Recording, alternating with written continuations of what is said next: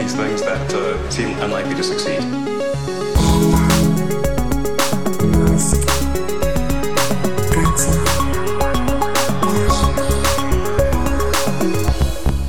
Bueno, bienvenidos a un nuevo episodio de Elon. ¿Qué tal estás, amigo Matías? Estoy muy contento y por un lado no tan contento. Ostras, ostras, ostras. Te, explico, SpaceX lo ha conseguido por fin, la Starship ha aterrizado. ¡Grande! Y, no ha explotado ni siquiera los 10 minutos, que, que, fue lo que pasó con el aterrizaje interruptus del SN10 hace dos intentos. No, ahora ha aterrizado y se ha quedado ahí y sigue ahí y hay un montón de fotos de gente que se ha acercado a mirarla y está ahí aterrizada sobre sus patitas retráctiles. Aterrizó muy bien, bueno, ahora con un par de cosillas que ahora comentaremos, pero eh, fue a las 12 de la noche y a mí ese día me dio por dormirme a las 11. Así que me perdí el directo y tuve que verlo a la mañana siguiente ya con el spoiler de que había salido todo bien. Ay, es que, es que, macho, esto es como los fans de la NBA, no te puedes acostar. No, tengo que empezar a hacer como la gente esa que se graba los partidos y que luego no abre internet y, se olvida de la existencia de nada hasta que, hasta que lo ven a ver cómo sale. Totalmente. Bueno, ahora comentaremos más a fondo el lanzamiento, el aterrizaje, porque fue la verdad bastante, bastante chulo, un montón de cosas a comentar. Obviamente le vamos a dedicar mucho a la aparición del amigo Elon en el Saturday Night Live, ¿no? De hecho, obviamente habréis visto el título de este episodio, pero lo importante realmente, lo tecnológico, más allá de la farándula, la paranoia nuestra de nuestro podcast y estas cosas más del salseo y del corazón y de las tonterías de Elon, lo importante tecnológicamente es lo de la SN15, que, tengo que decir, no sé si tú tuviste ahí un momento de tensión, nosotros en el chat y en el Discord de Mixios sí tuvimos un montón de tensión porque se incendió algo, salía fuego, no sabíamos qué, una vez que ya estaba aterrizada la nave, hmm. y no conseguían apagarlo. Y después, de hecho, lo apagaron después de minutos y minutos y minutos de unas llamaradas, que imagino que habría un escape de gas y no eran capaces con las mangueras robóticas de apagarlo, lo apagaron y yo dije, bueno, ya está, aterrizado, cierro el stream, me voy a otras cosas, no sé qué, y de repente veo en el chat de Mixio de Telegram del grupo, ah, las llamas, no sé qué. Y yo, ¿cómo? Y habían vuelto otra vez, se habían vuelto a prender fuego, tío. ¿Eso se sabe qué ocurrió? Estuvieron un buen rato, todavía no hay una explicación oficial, pero es que es exactamente lo mismo que había pasado con el SN10, que cuando aterrizó eh, empezaron a salir llamas que a vista escala parecía un incendio pequeño, pero en realidad son como tres pisos de llamas eh, por el tamaño de la Starship, que es gigantesca. Y no, está por explicar, a ver, supongo que es metano quemándose de alguna forma, pero que no, hmm. no, llega a prender hasta explotar el cohete, ¿no? De todas formas, los motores por primera vez han funcionado a la perfección, eh, se tenían que apagar secuencialmente durante el despegue, se apagaron secuencialmente sin ningún tipo de problema, sin estos chispazos eh, que a veces vemos en algunas emisiones en, directo, aunque tengo que decir que esta emisión en directo fue un poco mm, lamentable porque... Fue una birria, dilo, dilo, dilo, no es culpa de SpaceX, es culpa de las nubes. Se perdía la señal, bueno, eso aparte de la niebla, eh, ya es habitual hacer eh, lanzamientos de la Starship con niebla, con lluvia, con viento. Pero bueno, salió todo bien. los motores se fueron apagando, luego se reencendieron los tres y acabaron encendidos dos para la maniobra del backflip, para volver a ponerse verticalmente y aterrizar suavemente, como decía, sobre las seis patas, patitas retráctiles, que no son las definitivas del modelo final, pero han funcionado. Eh, un detalle que me puso nervioso a mí y a otros fans de SpaceX es que el cohete aterrizó a escasos metros eh, del final de la plataforma de aterrizaje. Si hubiera aterrizado a lo mejor dos metros más para allá, habría volcado, pero bueno, no pasó, aterrizó bien. Y eso sí, el fuego sí que no solo preocupó a todo el mundo que estaba siguiéndolo en directo, sino que también fue eh, un poco objeto de memes por la manguera, esta robot que tú dices, que parecía como un chorrito muy pequeñito para intentar apagar esas llamas tan, tan amenazantes, ¿no? Pero al final eh, lo consiguieron y mm, algunos lo atribuyen, eh, ahora hablaremos largo y tendido sobre el Dodge, eh, a que esta Starship SN15 llevaba escrito Doge a ah. mano bajo una aleta, eh, no sé si como un amuleto, ¿no? De, buena suerte, pero ah, sea como sea, aterrizó. Una cosa que me parece fantástica y yo pensaba que, que, esta nave pues iba a tener el mismo destino que los prototipos anteriores, pero un par de días después dijo, dijo, bueno, dijo el propio Elon, no fue la propia SpaceX, fue el propio Elon a través de Twitter, que lo iban a intentar volver a volar. Claro, porque ya la tienen ahí, tienen que volver a volar y si está suficientemente intacta, sobre todo los motores, si siguen funcionando, tienen que, volver a volarle. Y la bueno, claro, es que, es que ahora digo, no sé para qué me sorprendo porque es la primera vez que, la nave vuelve bien, con lo cual tiene sentido que vuelva a volar. Vale, vale, Con la excepción del Star Hopper que está ahí, que ha presenciado todos los lanzamientos mortales de los prototipos a escala de tamaño completo de la Starship. Eh, es la primera que aterrice que pueden volver a volar. Entonces la duda está ahora qué va a pasar con el SN-17 y con todas estas que ya están montando. Eh, si van a meterle algún tipo de cambio para no desperdiciar la oportunidad de, estos lanzamientos de prueba. Y bueno, pero lo que sí sabemos es que los vuelos orbitales, que son los que según Elon eh, probablemente necesiten muchos intentos antes de que veamos un aterrizaje intacto. Eh, no llegarán hasta los prototipos SN20 en adelante, eh, que bueno, todavía falta, pero según Elon será este mismo año y necesita también sobrevivir, si va a hacer ese vuelo superando la barrera del espacio, necesita también sobrevivir la reentrada y la aceleración a velocidades hasta Mach 25, o sea, eh, necesita aguantar bastante. Según Elon veremos muchos fuegos artificiales con los próximos prototipos que vendrán. Pero no solo te tenía que hablar hoy de la Starship, porque eh, otro récord, quizá más impresionante aún, es que el Falcon 9 ha ah, volado. que me ibas a hablar del cohete chino, pero bueno. Hoy pues pretendemos ser un podcast serio, ¿no? del cohete chino luego te menciono una cosa porque no sé si viste los Starlings pasar por Madrid. Sí, uh. Algunos se pensó que era el cohete chino desintegrándose en Madrid. Que ¿eh? fue un fin de, hay un fin de semana de verdad que tela, ¿eh? Bueno, el Falcon 9 por fin, un propulsor, el B1051 el que mencionábamos otros récords anteriores, ese mismo, el que va a la cabeza de todos los Falcon 9, toda la primera etapa de Falcon 9 ha volado 10 veces, que era el objetivo ese principal o eh, primigenio que tenía SpaceX de reflotar el mismo propulsor 10 veces y además ha sido como una especie de venganza de SpaceX eh, porque Tori Bruno, el director ejecutivo de ULA, Mm, había tuiteado en abril de 2020 que eh, no les interesaba diseñar un cohete eh, reutilizable hasta que no vieran viable que alguien consiguiera hacer con el mismo cohete 10 vuelos completos, porque entonces como que no le salía cuenta eh, toda la tecnología que hace falta para reflotar un cohete. Entonces SpaceX ha sido la primera en conseguirlo y en taparle un poco la boca a Tori Bruno de que sí, mira, esto es sostenible y se puede hacer. El propio Elon dice ahora que ya no saben cuál es el límite realmente. Claro. Que, que si por él fuera volarían 100 veces cada propulsor. Lo que pasa es que a medida que avanzan en estas, en estas misiones, pues tienen que ir reemplazándole piezas, revisándolo más a fondo y sobre todo limpiar los, eh, los, motores, eh, los, los, cohetes Merlin, los propios motores Merlin que, a pesar de que son más simples que los motores Raptor de la Starship, según Elon son más difíciles de limpiar. Entonces, la Starship como cohete completamente reutilizable, pues ya está diseñada incluso a nivel de motor de cohete para que se puedan limpiar rápidamente y más fácilmente que los del Falcon 9. Aún así, el Falcon 9 lo ha conseguido, 10 vuelos seguidos. Que bueno, la verdad es que es, increíble. O sea, eh, un cohete que suba y baje 10 veces bien es algo completamente de ciencia ficción. Claro, eso es otra porque el cohete volvió a aterrizar en el océano, en, el Of Course I Still Love You.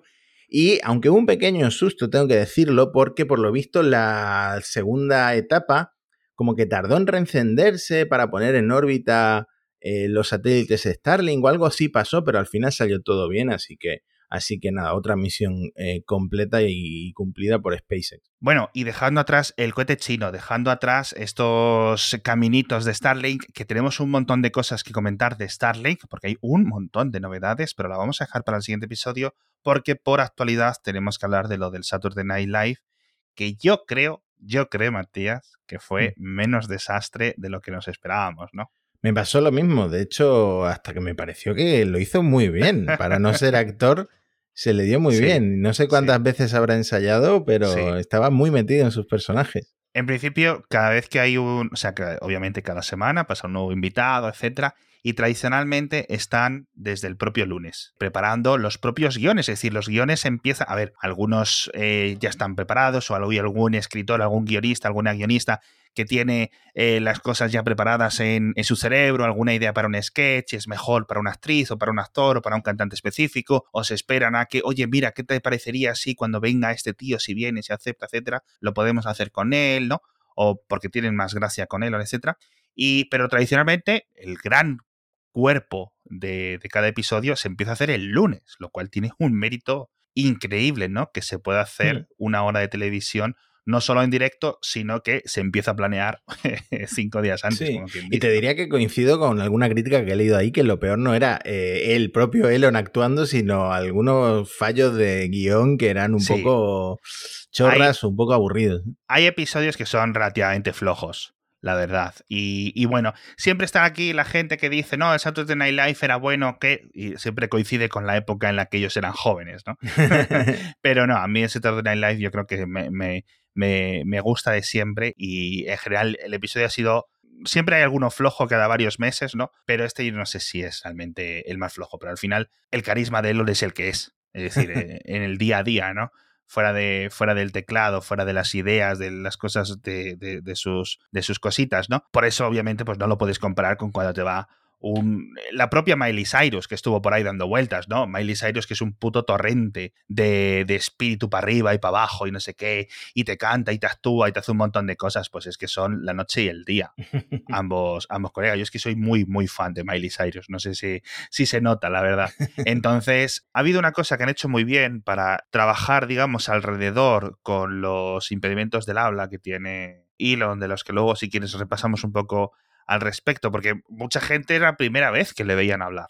Hmm. Entonces, eh, y es que un montón de los personajes dentro de los sketches tenían acentos, ¿sabes? No sé si te fijas. Entonces, es mucho más fácil hacer una imitación y que y si queda raro dices, es la imitación, ¿entiendes? Como por ejemplo el caso de Wario, Luego lo hemos dicho, era uno del, del, oeste estadounidense también con mucho acento, que tenía una tuneladora. Ese tipo de cosas estuvo muy interesante visto desde esa perspectiva, que por cierto me sorprendió muchísimo ver a Grimes en, el, en el sketch de, de Wario, que yo creo que es, o nos ha dejado ya una imagen en cierto sentido icónica, ¿no? Para, para los memes. a ver, eh, fue una sorpresa para la gente que lo estaba viendo, pero para los frikis de Elon como yo, que la siguen en Instagram, a Grimes, simplemente, simplemente porque es la novia de Elon, pues ya nos había spoileado la sorpresa en Instagram.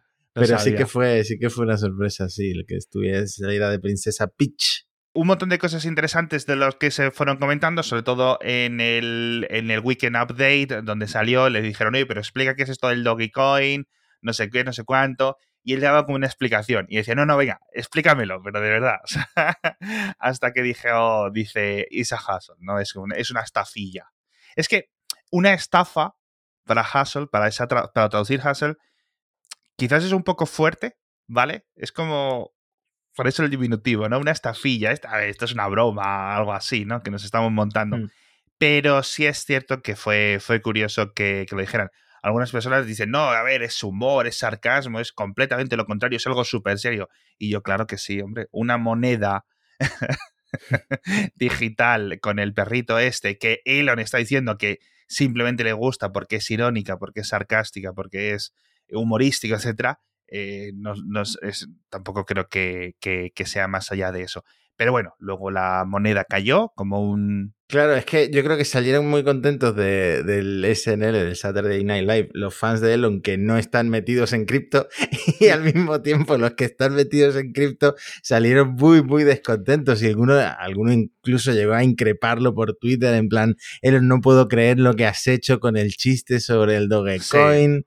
He perdido todos mis ahorros, había confiado en ti, no sé qué. Pero son es que a mí eso me fascina porque e, es gente extremadamente online. O sea, de verdad, llega, un momento que no podemos hacer caso porque nunca sabes cuando estás hablando con trolls, ¿no? De hecho, yo pienso que hay un montón de trolls que durante los últimos años le han metido en la cabeza ¿eh? lo, del Dogecoin. Sí. A base de mencionarle con los memes, no sé qué, no sé cuánto, donde Elon le pasan por DM, etcétera, un montón de acólitos de para arriba y para abajo, etcétera, le han acabado comiendo la cabeza. No con Bitcoin, no con cripto, pero sí con el tema del Dogecoin, ¿no? Hmm. Entonces se ha ido como haciendo bola, le han ido como calentando un poco hasta, hasta esto. Esa es un poco mi opinión como alguien que es literalmente, que es lo que somos tú y yo, observadores profesionales de Elon Musk. Hmm. A ver, yo creo, yo creo que vale la pena contextualizar un poco porque estamos yendo muy desordenadamente. A ver, eh, ¿qué pasaba, qué estaba pasando con el Dogecoin y las expectativas que había del, del Dogecoin? Que por cierto es la primera vez que veo cómo se pronuncia, que se pronuncia Dogecoin. Yo pensaba que era Dogecoin, pero no es Doge. Eh, bueno, esto viene porque Elon, como tú dices, le, ha estado dando eh, ese impulso a esta moneda que empezó como un meme eh, hasta que, llegó a crecer como un 800% y llegó a valer más que la propia SpaceX, ¿no? Entonces la gente esperaba, y el propio Elon lo adelantó, como decíamos en el episodio anterior, con eso del Dodge Father, que al final parece que fue un sketch que no, que no ha salido. Em, la gente esperaba que eh, la aparición de Elon en la tele le diera eh, un impulso aún mayor a la moneda esta de chiste.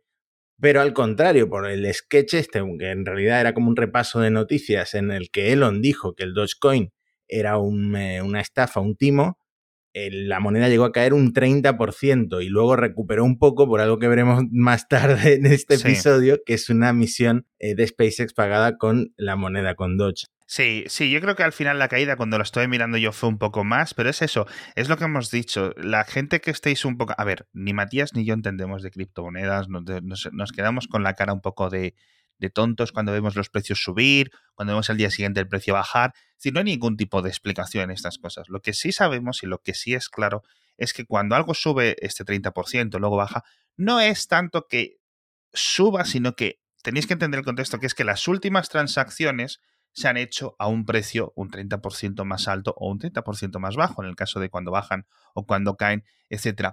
No son cosas totalmente líquidas. Es decir, si yo vendo una casa en mitad del desierto a Matías y le digo, Matías, esta casa en el desierto vale 100 millones de euros. Vale porque me la ha pagado él a mí. ¿Significa eso que unas casas en mitad del desierto valen más que en la Quinta Avenida de Nueva York? Eso es lo que os tenéis que preguntar, ¿no? Entonces, bueno, esas son las típicas comparaciones que, hacemos un poco y que mantienen un poco todo este tema. Pero bueno, eh, ¿quieres cambiar lo del satélite por seguir con el Doge? Porque llega un momento en que ya tengo un montón de sospechas sobre estas cosas ya. Bueno, al día siguiente, yo creo que fue del, de salir en el Saturday Night Live, anuncia SpaceX y anuncia Elon que van a lanzar una misión en 2022, en el primer trimestre de 2022, que ha sido o que va a estar pagada eh, completamente con Dogecoin, con la moneda esta que empezó, repito, como un chiste y que ahora puede mandar satélites al espacio de alguna forma, ¿no? Y esto es una empresa canadiense que no conocía, Geometric Energy Corporation. No, es que no la conoces tú, ni la conoce nadie. voy a dejar que sigas hablando y ahora te cuento. Sigue, perdona. Que básicamente ha lanzado una nota de prensa bastante escueta en la que explica que van a mandar con un Falcon 9, un CubeSat, un satélite de estos pequeñitos cúbicos de 40 kilos, eh, a la Luna con la, misión de orbitar la Luna y adquirir datos, pues tendrá cámaras y otro tipo de sensores para monitorizar la Luna desde la, propia órbita lunar. Entonces, esto se cree que tiene que ver con ese tweet que puso Elon el 1 de abril, que algunos pensaron que era una broma de April, de April Fools, de SpaceX va a poner un Dogecoin, un Dogecoin literal en la luna. Porque parece estar relacionado, ¿no? Y parece todo parece formar parte del mismo chiste o de que estamos viviendo en una simulación de algún modo y esto se está yendo de madre. Pues hay una empresa canadiense que va a pagar el equivalente en Doge a 225 millones de dólares, que ahora mismo son 330 millones de Doge, eh, para un lanzamiento para, eh, como parte de la carga útil de un Falcon 9 a principios de 2022. Esto es muy interesante, ¿vale? Obviamente, que lo paguen, pero esa es la. Esa, fijaos los ángulos que están encontrando estas empresas y literalmente simplemente es todo. Y lo tengo que decir aquí, esto no es. Obviamente, esto no es serio, esto es una manía, esto es una burbuja, aunque no sé si realmente es burbuja, es como una especie de delirio colectivo, algo raro ¿vale? Esto no es normal. Entonces, si te fijas, la nueva nota de prensa que decías tú de, Geometric, ¿cómo es? Geometric Energy Corporation, que si entráis en la página web, que la tengo ahora mismo yo abierta y la podéis ver, la vamos a dejar en las notas del episodio, es una página web eh, cutre, una página web montada en 10 minutos, en la que salen ahí los perfiles del equipo, etcétera, y son una compañía pues que sí hace eh, investigación y desarrollo en Canadá con temas georbitales, ¿vale? Es una compañía que hace un mes y pico puso la misma nota de prensa diciendo, el 1 de abril, que habían llegado a un acuerdo con SpaceX para en un Falcon 9, el que acabas de comentar tú, de esta segunda nota de prensa, ¿vale? En la que ellos dicen, oye, vamos a poner un satélite de información, etcétera. Y no daban tampoco muchísima información de qué es lo que va a hacer el satélite, pero bueno, pues de los miles de, de microsatélites que se ponen en órbita constantemente, ahora que los costes de lanzamientos, gracias a SpaceX y a otras compañías, han bajado tanto. Perfecto.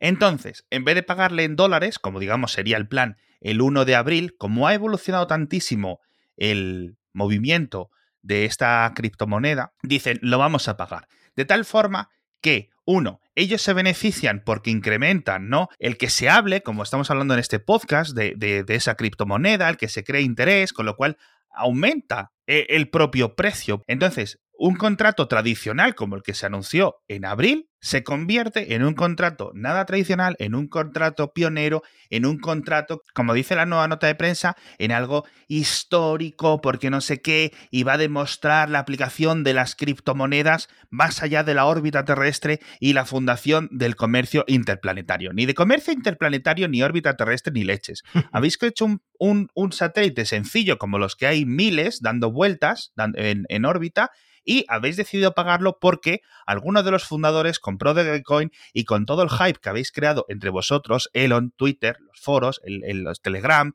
etcétera, etcétera, etcétera, habéis dicho, coño, es que si lo pago con esta moneda, uno, los dólares me los quedo, ya no tengo que pagar a SpaceX en dólares. Y segundo, lo he pagado con algo que a lo mejor me costó 100 mil dólares hace unos meses comprar. Sí. ¿Vale? Y ahora resulta que tengo, pues esos 330 eh, millones o no sé cuántos equivalente en Doge para pagar todo en Doge, porque hice la, hice la, la, operación de Chichinabo, de broma, hace unos meses o cuando fuese y ahora lo tengo ahí, porque es, ha sido tal la explosión de los intercambios. Lo raro, lo raro, sinceramente, es que SpaceX acepte el pago en criptomonedas. Imagino que no han anunciado nada, no es como Tesla, en que Tesla sí dijo, oye, vamos a aceptar pagos en Bitcoin, etcétera, etcétera, vamos a hacer unas cosas más específicas, pero literalmente esto lo que están haciendo entre Elon y esta compañía es hipear el precio de algo que tienen en cartera. y ya está, y no están haciendo nada más. La misión no ha cambiado, el satélite no ha cambiado, lo del comercio interplanetario es una tontería y todo es una ilusión y un delirio tan obvio que no sé qué es lo que va a ocurrir dentro de dos años cuando miremos atrás y, veamos estas cosas. Hmm. Porque dentro de dos años alguien va a tener cara de tonto. Es posible que sea yo. Es posible que también, mm, digamos, pero ¿qué vivíamos? ¿Cómo, cómo, estábamos pensando estas cosas? ¿Cómo era posible que esto pasara con un jiji y un jaja? ¿Sabes? Yo no sé si esto va a acabar en juicio, si yo imagino que no, etcétera, pero es que llega un momento en que dices tú, pero Dios, pero Dios, no lo sé. Es todo hmm. tan raro, tan raro, que ya uno no sabe ni qué pensar, porque, bueno, Sí, al final que el propio Elon se toma broma algo que mucha gente realmente está pidiendo créditos y está arruinándose un poco la vida para meterse en este tren, ¿no? No lo sé, así que ya os digo, esta nota de prensa está específicamente preparada y lanzada para intentar elevar el precio de algo. Es decir, eh, no sé, es todo, es todo, es todo muy sospechoso. En fin, hablemos de otras cosas, Majo. Bueno, pues si quieres podemos repasar, bueno, no repasar, sino comentar un par de cosas puntuales del paso de Elon por el Saturday Night Live. Yo creo que lo que más sorprendió a todo el mundo fue que admitiera o confesara por primera vez que tiene Asperger, el síndrome de Asperger, que, que por cierto no se llama ya así o la gente quiere que se llame que tienes autismo, que estás dentro del espectro del, trastorno del espectro autista. Básicamente dijo que era la primera persona con Asperger que presentaba el Saturday Night Live.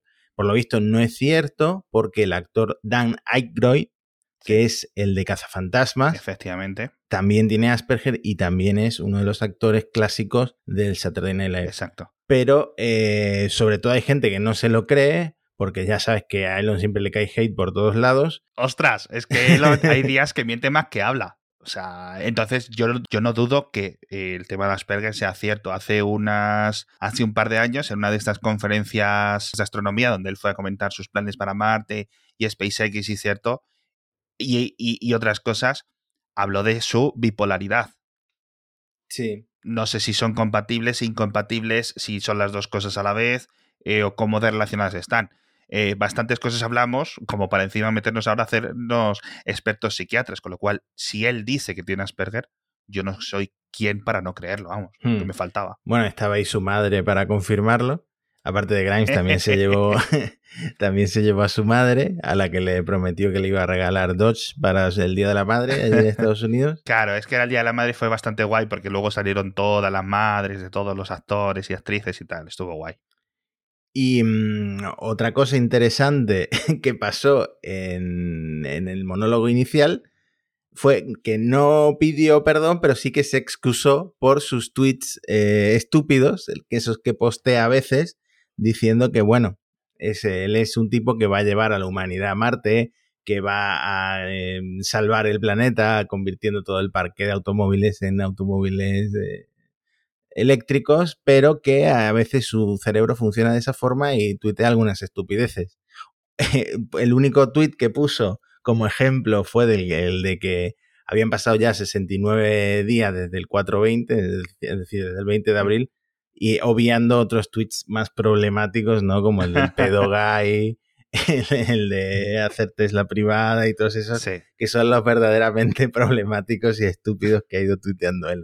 Claro, a ver, si es que si eso fuera el problema, ya ves tú. O sea, si eso fuera tu tweet problemático, amigo, no estaríamos haciendo un, podcast sobre ti. Pero bueno, eh, también fue muy curioso la emisión del Saturday Night Live, nosotros que lo vimos sin anuncios a través de YouTube, etcétera, porque estuvo rodeado de un montón de compañías de coches eléctricos que aprovecharon, digamos, esta atención extra que estaba teniendo el programa para publicitarse, ¿verdad? Sí, eh, de hecho no fue una ni dos, fueron como cuatro las empresas. Mira, que yo haya contado, eh, he encontrado el Audi e-tron, uh -huh. el Ford Mustang Mach-E, el Volkswagen ID4 y el, el, que ya había metido incluso hype en Twitter, que fue Lucid, la empresa esta uh -huh. que todavía no tiene ningún coche eléctrico en el mercado, pero que le llaman la Tesla Killer, que sí, está, está, a punto de salir. Eso es que pro promocionó el Lucid Air.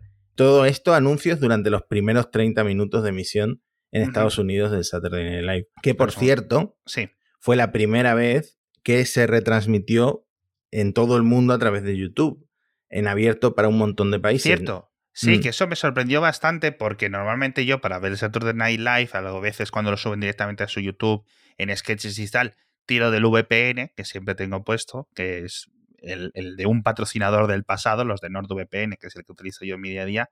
Así que estuvo bastante guay poder verlo sin ningún tipo de restricciones. Me quitó a mí tener que andar de nuevo arrancando el VPN para sacar el torrent, etcétera. De nuevo, no utilicéis nunca BitTorrent sin un VPN, amigos. No seáis esas personas. Pero por cierto, ahora que hablabas de Lucid, no sé si hemos llegado a comentar que el amigo Elon se volvió a meter en otro jardín con otro de esos de sus tweets, porque dijo que Peter Rawlinson, que fue, digamos, el, el ingeniero eh, o el jefe de ingeniería de Tesla que llevó adelante todo el proyecto del Model S en 2010, 11, 12, etcétera, ¿no? Todo ese adelante 2013 y tal, y convirtió realmente Tesla, porque antes del, del Model S, pues Tesla era una, una, compañía completamente distinta, ¿no? De la misma forma que después del Model 3 es una compañía completamente distinta, ¿no? Esos diferentes estados de la empresa. Y ahora es el, el, que lleva eh, Lucid, ¿no? Y está sacando el mayor rival a nivel de lujo del Model S, un rival serio con el Lucider, que está teniendo además, tiene una financiación brutal, por cierto, del gobierno, entre otras formas, del gobierno de Arabia Saudí, tiene una fábrica gigante nueva, es decir, que no es como Nicola ni este tipo sí. de cosas, porque en el mercado de coches eléctricos de verdad que hay, hay mucho cantamañanas, pero los de Lucid pues parecen aparentemente ser bastante, bastante serios y tienen un producto que le, los, los expertos en automoción, etcétera, están, eh, la verdad es que tienen muchas, muchas ganas. Y dicho esto, para poner un poco en contexto, dice, no, Rollison nunca fue el jefe de ingenieros. Y incluso en Electrek le estuvieron dando cera y en otros blogs, digamos que tradicionalmente eh, son muy de Tesla, le estuvieron diciendo, a ver, una cosa es que eh, las tonterías que dices en Twitter y otra cosa es que te pongas revisionista histórico. Y le empezaron a poner pantallazos, eh, archivos de la web de Tesla, vídeos, documentales de esos años en los que Rollinson iba como jefe de ingeniería de Tesla, no sé qué, no sé cuánto, etcétera. Bueno, Elon por su parte para promocionar Tesla lo único que hizo fue llevarse el Cybertruck a Nueva York, que lo estuvo paseando por Manhattan y sacaron ahí un vídeo muy chulo por si lo queréis ver. Sí, suficiente que lo pasen, porque es el mismo Cybertruck que llevamos viendo unos meses, y suficiente para que se escriban un millón de artículos. Literalmente, en CNBC, en no sé dónde, o no sé cuánto. Esto siempre me parece muy interesante, porque siempre Tesla se, se vanagloria mucho de no hacer publicidad, etcétera. No es que no haga publicidad, lo que es que no paga por la publicidad, porque la prensa económica, la prensa tecnológica, le da toda la exposición necesaria pagando cero dólares, ¿no? Hmm. Que es algo súper curioso y para muestra un botón que es Hmm. este podcast. Pero bueno, Sí, el otro, día, el otro día en Twitter se estaba burlando de Ford porque alguien puso por ahí un tweet de que Ford se iba a gastar 3 mil millones de dólares en anuncios, en publicidad y, Tesla, mientras tanto, se lleva un Cybertruck a Nueva York y con eso ya lo tienen solucionado. Entonces Elon contestó con unos emojis de risa, ¿no? pues eso. Es que es literalmente, literalmente eso. A mí me parece una de las formas más interesantes. Mientras te hagan toda la publicidad y todo eso, no solo ya tus propios productos, sino el sistema este de afiliados que tienes con tus clientes actuales, ¿no? Como cuando estamos todos eh, poniendo enlaces de Amazon, mientras el sistema de afiliados sea tan sencillo y tan directo y tan comprensible, pues vas a dar un montón de incentivos, ¿no? Y al final ya sabemos que los incentivos son los que mueven el mundo, ¿no? Mira, una última cosa del Saturday Night Live que me apunté para comentar porque lo hemos comentado muchísimo en este podcast. Es en un sketch dentro de ya del personaje y no como Elon, eh, hablando de robar bancos, no del coronavirus, eh, dice Elon, eh, antes pensaba que las mascarillas eran estúpidas, eran tontas, Sí, pero ahora creo que tienen sentido. sí. Yo no sé es- si esa línea se la escribieron. Yo creo que, yo creo que ahí, de verdad, me quito el sombrero comparado con el Elon de hace un año. Con el Elon Sí. que estábamos hace un año metiéndonos con él a tope, al menos por mi parte, cuando estuvo llamando fascista al estado de California porque le cerró la fábrica un par de semanas, porque no sé qué, porque no sé cuánto, todo este tipo de cosas, eh, ha habido una evolución del Elon anti eh, con la hidrocloroxiquina. ¿Tú te acuerdas de todos esos Sí. episodios? Es que parecen ya hace una década, tío. y fueron hace 11 meses a lo mejor. Entonces, sí es cierto que él, a base de, de, de, pues coño, de ir viendo al final la realidad de lo que está siendo el coronavirus y lo que, oye, en cierto sentido ha sido, de no voy a vacunar a mis hijos, las máscaras son opresión, todas estas típicas cosas, ¿no? Al final, pues yo creo que ha entrado en razón y ha dicho, oye, fía, pues tío. eh, y, y lo metieron ahí, yo creo que guay, dentro del sketch con la máscara para atracar el banco frente a la mascarilla, ¿no? Así Hmm. que yo creo que en ese sentido está bien que cambie de opinión porque Elon es un señor muy cabezón con estas cosas. Muy, muy, muy cabezón, muy testarudo y me alegra, tío, que, que, que acabe viéndolo y que acabe rectificando. Así que en ese Hmm. sentido, en ese sentido, bien. En fin, ya para no embarrarnos más, ya con esto nos despedimos. Muchísimas gracias a todos por estar ahí. Un episodio más de Elon, por escucharnos. Ya sabéis que si queréis recomendarnos a vuestros amigos o queréis dejarnos un comentario en Apple Podcast o donde se dejen reseñas en la aplicación que utilicéis para escucharnos, podéis hacerlo. Nos alegraría un montón que lo hicierais, de hecho. Y nos vemos la próxima semana con muchas más cosas, como os comentábamos, un montón más de temas de Starlink y un montón de cositas interesantes. Hasta pronto.